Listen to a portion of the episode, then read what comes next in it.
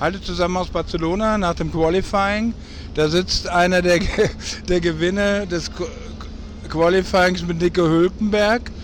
Leider ging die Tür zu, aber es war ein Qualifying im wahrsten Sinne des Wortes. Die Engländer sagen Mixed Emotions, also der positiven und negativen Gefühle, die man fast auf jedes Team übertragen konnte. Fangen wir mal mit Haas an. Wenn ich sage, Nico Hülkenberg ist einer der Gewinner heute, dann muss man das so sehen. Ich meine, mit dem Haas auf Platz 8 zu fahren, war schon eine sehr, sehr gute Leistung und er hat das ganze Wochenende sich wohlgefühlt mit dem Auto, war eine Einheit und sein Teamkollege dagegen hat aus irgendwelchen Problemen Probleme gehabt. Gründen Probleme gehabt, Entschuldigung. Jedenfalls ähm, waren fünf, sechs Zehntel zwischen den beiden, aber viel schlimmer. Äh, Kevin Magnussen ist 17., Nico Hülkenberg 8. Das heißt, der eine hat wirklich eine gute Position, gerade hier in Barcelona morgen in die Punkte zu fahren, während der andere, Kevin Magnussen, wohl das Ziel abschminken muss und das Beste aus der Situation machen. So, wir sind hier bei dem zweiten Team mit den Mixed Emotions. Ausgerechnet beim Heimrennen hat Fernando ein bisschen übertrieben, ein bisschen Pech gehabt. Und äh, der Mann mit den weißen Haaren ist übrigens sein Vater. Die Stimmung sieht im Moment nicht so gut aus. Er hat sich mehr erhofft als Platz 9. Äh, das kann man aber begründen. Er hat unter schwierigen Bedingungen das Auto kurz verloren, ist über das Kiesbett geraspelt und hat damit den Unterboden beschädigt. Den konnte man bis zum dritten Qualifying einfach nicht mehr reparieren. Und ja, deshalb ist er Neunter.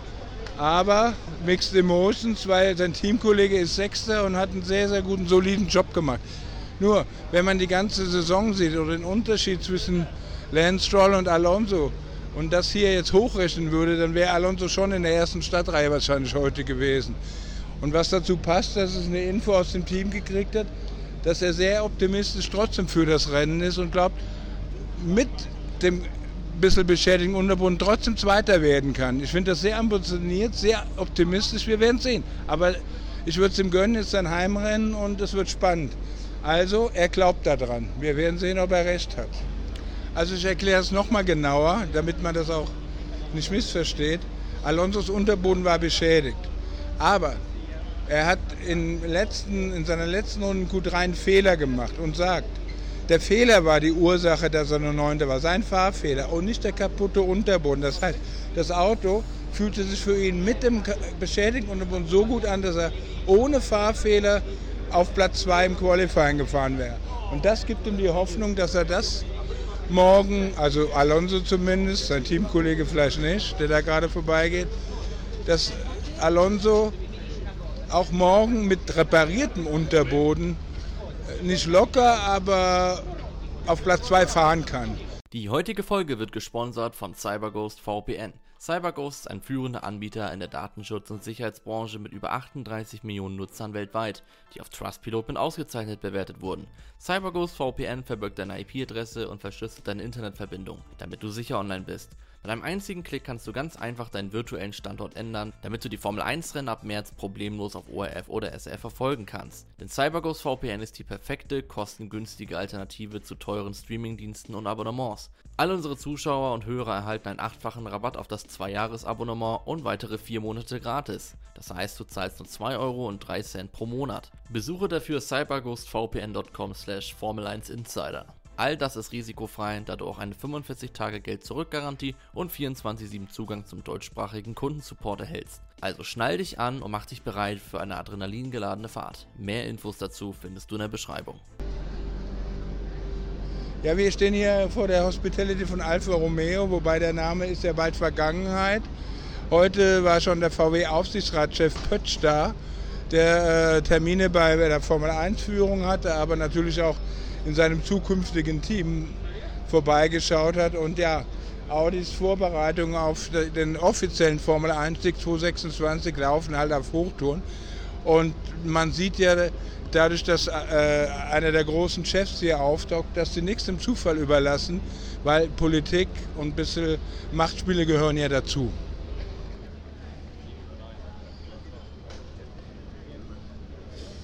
So, wir stehen hier vor der Machtzentrale des Formel 1. Das schwarz-rote Motorhome war das von Liberty, also dem Vermarkter. Und jetzt ganz neu in Barcelona ist das blaue Motorhome baugleich, nur mit anderer Farbe, der 4. Warum stehen wir hier nicht? Um zu zeigen, dass die wahrscheinlich auch durch die ähnliche Bauweise eine gewisse Gemeinsamkeit zeigen wollen, sondern es, der erste Aufreger heute, den es in der Formel 1 gab, bevor überhaupt ein Auto auf der Strecke war, war äh, eine Anhörung von Haas-Teamchef Günther Steiner. Die FIA hat ihn zu sich zitiert, weil er in der Pressekonferenz am Donnerstag angeblich zu sehr die Rennstewards in Monaco kritisiert hat. Es ging um die Strafe von Nico Hülkenberg. Er verglich die mit einer Strafe von Carlos Sainz, die anders ausfiel. Und da fielen wohl die Worte Laie und Amateure. Und er forderte äh, nach dem Vorbild Amerika, dass man vielleicht in der Formel 1 auch professionelle äh, Rennstewards einführt, die bei jedem Rennen vor Ort sind und so besser vergleichen können, wie man vorher Strafen ausgesprochen hat. Was ich nicht gut finde, dass die FIA anscheinend überhaupt nicht kritikfähig ist und nur weil Günther Steiner, wie gesagt, über die Wortwahl kann man reden, ein bisschen die Stewards kritisiert, was im Fußball ja alltäglich ist, äh, dann gleich ihn zu sich zitiert und sogar über eine Strafe diskutiert, die sie aber erst morgen aussprechen wollen. Geldstrafe, was auch immer. So, hier stehen wir vor dem nächsten Motorhome mit den Mixed Emotions, das Mercedes Motorhome.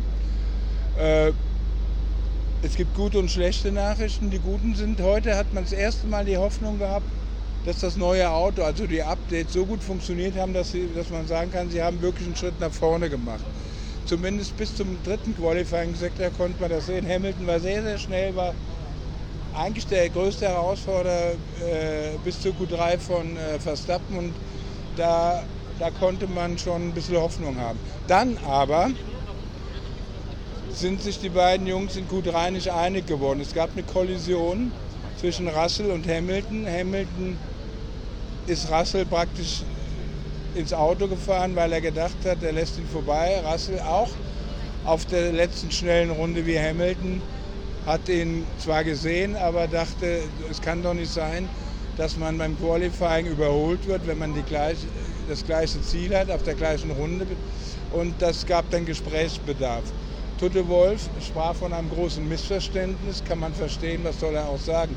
Man hat aber auch gesehen, dass äh, es ihn sehr, sehr geärgert hat. Da gab es Aussagen wie, äh, wenn wir so ein Update haben, so ungefähr, kann man nicht gebrauchen, wenn sich die Fahrer auch noch in die Kiste fahren. Also wie gesagt, sehen wir es mal positiv. Das Update hat, glaube ich, doch besser funktioniert, als wir bis gestern gedacht haben.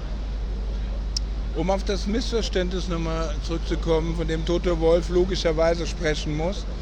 Äh, es gibt zwei erfahrene Formel-1-Piloten, die das ein bisschen anders sehen. Äh, Ralf Schumacher gibt eher George Russell die Schuld, weil er nicht richtig geguckt hat. Äh, der Satz war, es gibt doch schon größere Spiegel dieses Jahr, die kann man doch auch benutzen dann. Während Nico Rosberg der Meinung ist, dass Lewis Hamilton sich entschuldigen muss, weil ähm, er einfach Russell überholen wollte, obwohl er hätte nicht sollen, hätte Abstand lassen sollen. Und Nico Rosberg ist der Meinung, es war der Fehler von Lewis. So, noch ein Team mit Mixed Emotions, Red Bull. Max Verstappen hat genau das getan, was man erwartet hat souveräne Pole Position. Er war eigentlich in jeder Trainingssession überlegen. Die gute Nachricht. Die schlechte ist, Sergio Perez wirkt wirklich sehr unter Druck im Moment.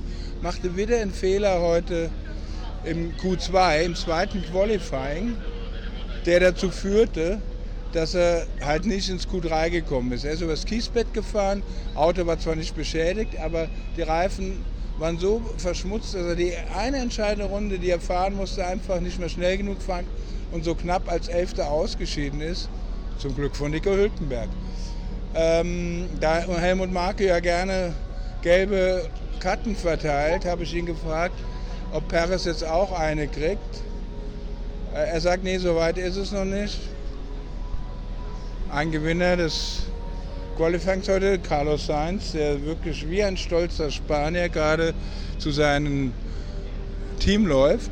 Hat er auch verdient, dazu kommen wir später.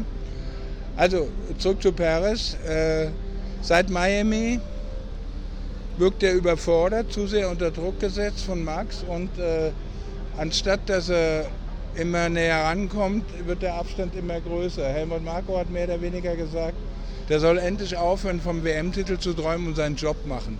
Ich kenne Marco schon sehr lange, das sind Gesetze, äh, Sätze, die sehr gefährlich sein werden. Er sagt zwar im Moment noch alles gut, aber die Nachfolger von ihm, die gerade zum Beispiel einer davon vorbeigegangen ist, Liam Lawson, sitzen schon in den Stadtlöchern. So und äh, ach, da ist der Herr Sauber, eine Formel-1-Legende, die bald 80 Jahre wird. Und ohne die es weder Mercedes, BMW und jetzt Audi wahrscheinlich der Formel 1 gegeben hätte. Er ist ein bisschen schüchtern, deshalb kann man jetzt nicht so viel Redeschwall von ihm erwarten. So zum Abschluss das letzte Team mit Mixed Emotions, Ferrari. Also da weint die Hälfte des Teams und die, beide Hälften des Teams haben Tränen in den Augen, die einen vor Freude, die anderen vor Trauer. Carlos Sainz hat gezeigt, dass die Updates doch vielleicht auch bei denen funktionieren.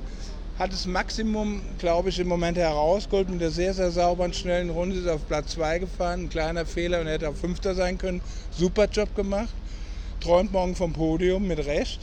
Aber Ferrari ist halt die Wundertüte, wo man erst abwarten muss, ob sie diesmal die Reifen im Rennen besser im Fenster halten können und nicht wieder abstürzen.